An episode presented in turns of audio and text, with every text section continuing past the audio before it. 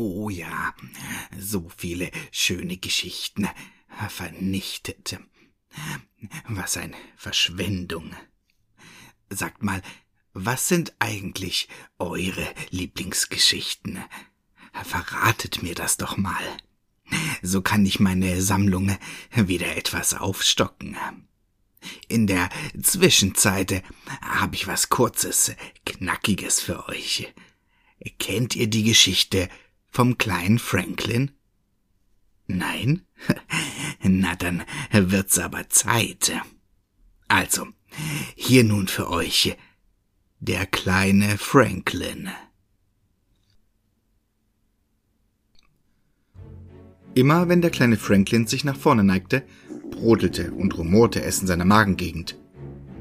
Das ging noch nicht lange so, vielleicht seit etwa einer halben Stunde, nur konnte er es gerade jetzt beim gebückten Griff in den Kühlschrank wieder klarer erkennen und stellte nun also mit einiger Verwunderung fest, dass sich da irgendetwas tief in ihm drinnen anders verhielt als sonst.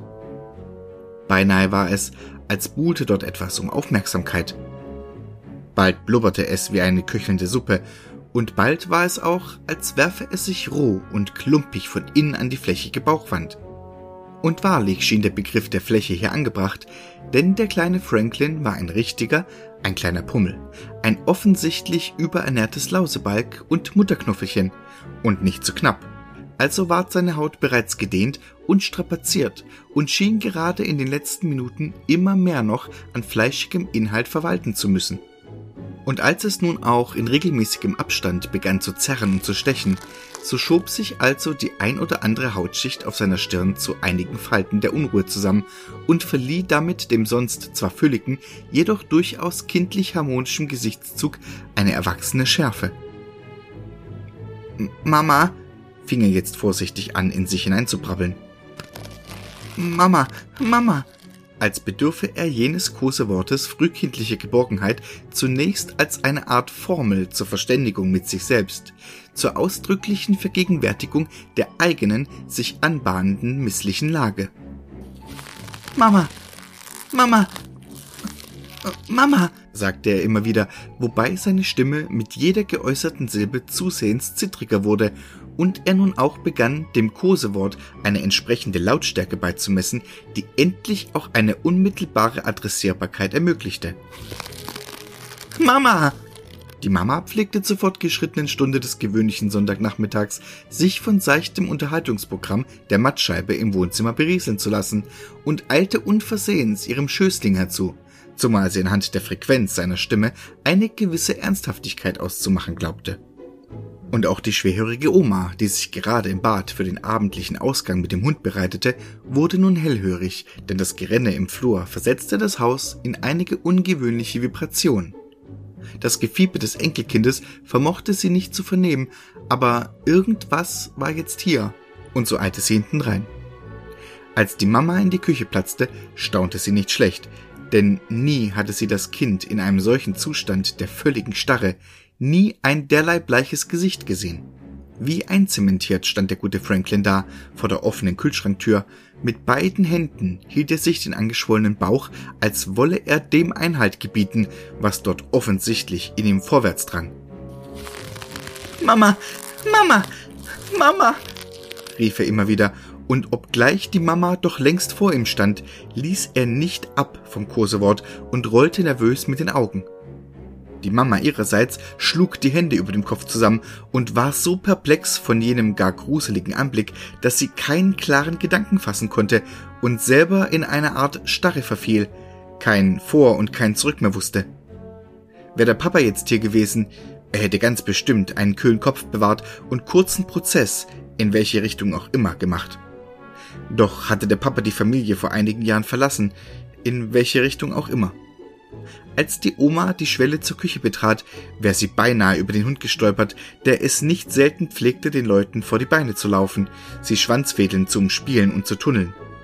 Das hatte nicht die Grazie einer Katze, aber ähnelte im mechanischen Ablauf doch bereits recht auffällig seinem augenscheinlichen Vorbild, obgleich gewiss um einiges aufgeregter, zuckender. Hunde tragen immer auch etwas nervöse Vorfreude auf der hechelnden Zunge, Und das sollte an jenem Tag nicht anders sein. Die Oma aber konnte sich fangen und stieß einen jaulenden lautes Entsetzens aus, als sie den armen Franklin erblickte. Wie er dort stand, mit stetig wachsendem Bauchumfang und zitternden Gliedmaßen. An seinen Mundbewegungen konnte sie lesen, wie er, scheinbar gebetartig, abwechselnd nach der Mama nunmehr wie entartet schrie, um dann jenen Kosenamen wieder und wieder nur leise vor sich hin zu murmeln. Und da ging es los und beinahe war es, als wüsste Franklin bereits, was ihm nun gebühre, was ihn unausweichlich nun ereilen würde. Der Schrecken und die böse Vorahnung waren jetzt derartigen Ausmaßes, dass er seltsamerweise allmählich immer ruhiger wurde und nach und nach auch von dem mittlerweile leerlaufenden Gebrabbel und Gestammel ließ. Sekunden nur noch konnte es dauern, und klar, jetzt blieb ihm nichts, als zu akzeptieren, es einfach geschehen zu lassen. Er wusste es, er wusste, was passieren würde, stand jedoch völlig hilflos in der Küche herum, und seine Augen blähten sich auf. Zu zwei silbernen Kugeln erhöhten sie sich, und es tat auch gar nicht weh, als seine Bauchdecke sich vom ganzen Druck befreite und mit einem klatschenden Ruck auseinanderging, wie ein mit Wasser gefülltes Kissen. Vom Schwung der Entladung flatterten die noch lose am Körper baumelnden Hautfetzen nach allen Richtungen und ließen somit die rote, klumpige Masse gewähren, die sich nun in einem Schwall auf dem Boden ergoss. Wie eine Hülle stand der Junge nur noch da, wedelte mit den Armen, aber spürte noch immer keinen wirklichen Schmerz, nur eben diese seltsame Form der Entlastung, dieses Loslassens, die Befreiung wie sein Kinderkörper sich bei vollem Bewusstsein vor ihm aufdröselte und sein Innerstes entlud. Wie eine springende Schallplatte stand er da, seine fuchtelnden Arme rissen gleichmäßig Löcher in die Luft und seine silbrigen, übergroßen Augen ließen unsichere Blicke an willkürlichen Stellen im Raum, an den Wänden, Punkten an den Tapeten, am Kühlschrank, zerschellten und verendeten. Und da war nicht eine Träne. Die Mama schaltete am schnellsten, und nichts blieb ihr übrig. Schluchzend warf sie sich ihrem zittrigen Schößling entgegen und drückte ihn ganz fest an sich. Ganz, ganz fest und ihre Lippen auf seine kalte Stirn. Ein wenig überdeckte ihre Nähe gar die klaffende Wunde, und als ihre vom Schock zerzausten Haare von oben wie ein Vorhang ihm ums Gesicht und auf die Schulter fielen, da war es fast, als hörte es ein wenig auf, aus ihm herauszutröppeln. Sie hielt ihn fest und übertrug ihm ihre Wärme und heulte auch ein wenig und legte ihm die Hände auf die feisten, armen Kinderwangen und setzte ihre Stirn an seine Stirn und wusste und wusste nicht weiter. Der Hund bellte und konnte nur mit dem Schwanz wedeln, die Oma hingegen ward verschwunden. Einige Sekunden nur hielt sich dieses Bild, als der Junge mit einem Ruck die Arme flach am Körper entlang nach unten stemmte, um die Hände zu zwei prallen Fäusten zu verkrampfen.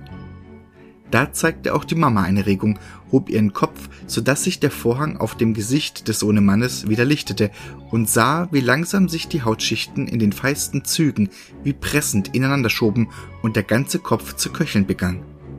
Sein Gesicht ward wie ein Knäuel, ineinander gekräuselt, verharrte es an jener Position, bis es sich kurz nur entspannte und auflud, sich zu reorganisieren und schließlich neu noch anzusetzen, nach noch mehr Kraft und Krampf zu ringen und da war es endlich, als hätte er die letzte große Last in sich gefügig gemacht. Als sein Gedärm wie ein in sich gefalteter zappelnder Aal auf den Boden flatschte, schienen ihm die Augen wie zwei angelaufene Gelenkkugeln aus dem Hohlraum zu quellen und eine knochige Leere zu hinterlassen. Da war nichts mehr, was es zu sehen gab, als sich das verklebte Gegröße allmählich wie ein sich lösender Schwitzkasten zu Füßen der Mama entkräuselte. Der Hund wedelte teilnahmslos mit dem Schwanz, begann dann aber scheu, obgleich durchaus ambitioniert, an dem fleischigen Inhalt zu schnuppern und kurz darauf seine pelzige Zunge am schimmernd benetzten Gewebe zu wetzen.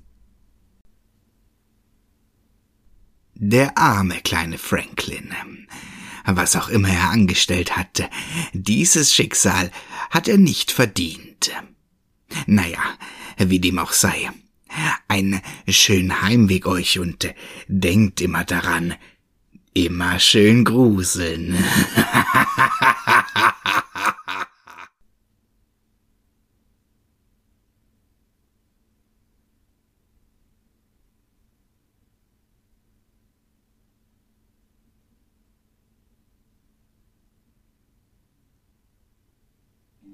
Das Darkmoor-Anwesen Die Dunkelheit der Nacht hatte sich schon lange über das alte Gebäude gelegt.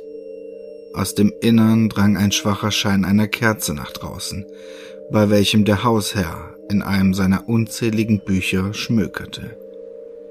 Was dieser aber nicht bemerkte, war der Schatten, der sich durch das schwache, nach draußen dringende Licht in die Dunkelheit schlich und lautlos verschwand.